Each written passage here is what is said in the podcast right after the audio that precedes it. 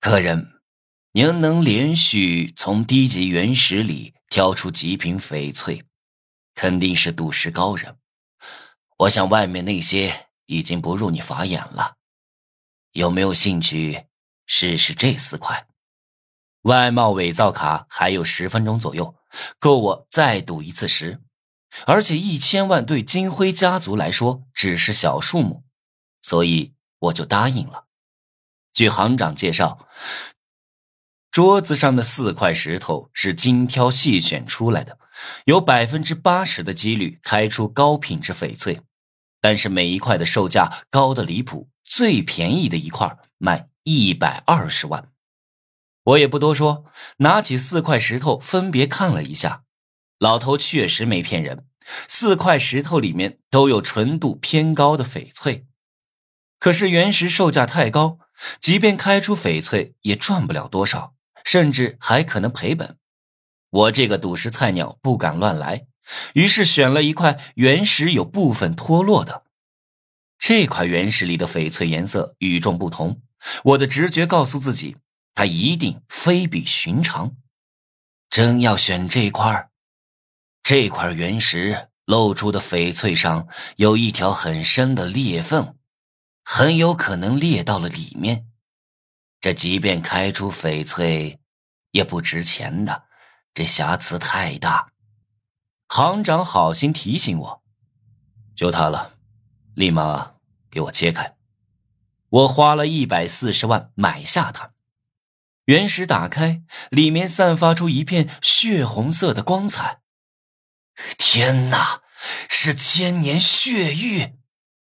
这种玉石是铁元素渗透进翡翠后形成的，一般的血玉都是人工合成的，但这块却是天然的血玉，而且纯度太高了，一点瑕疵都没有。行长要疯了，这样的一块千年血玉，外面是有价无市，没有两亿，别想拿走。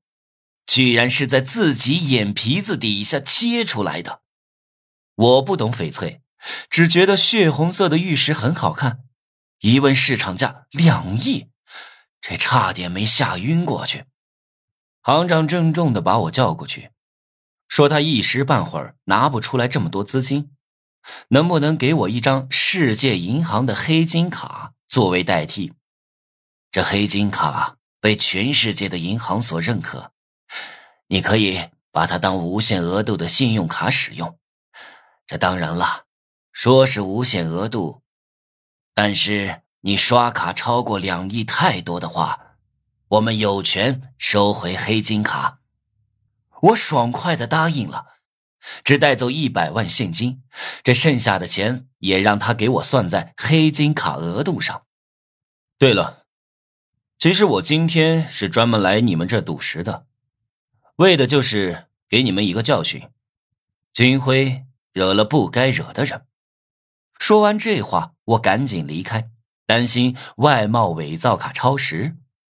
我在好友系统里联系上逍遥公子，拜托他拿着我的一百万，假扮成投资客投资给我爸妈，让他们重新开启了贸易公司。虽然我跟逍遥公子没见过面，可我很信任他。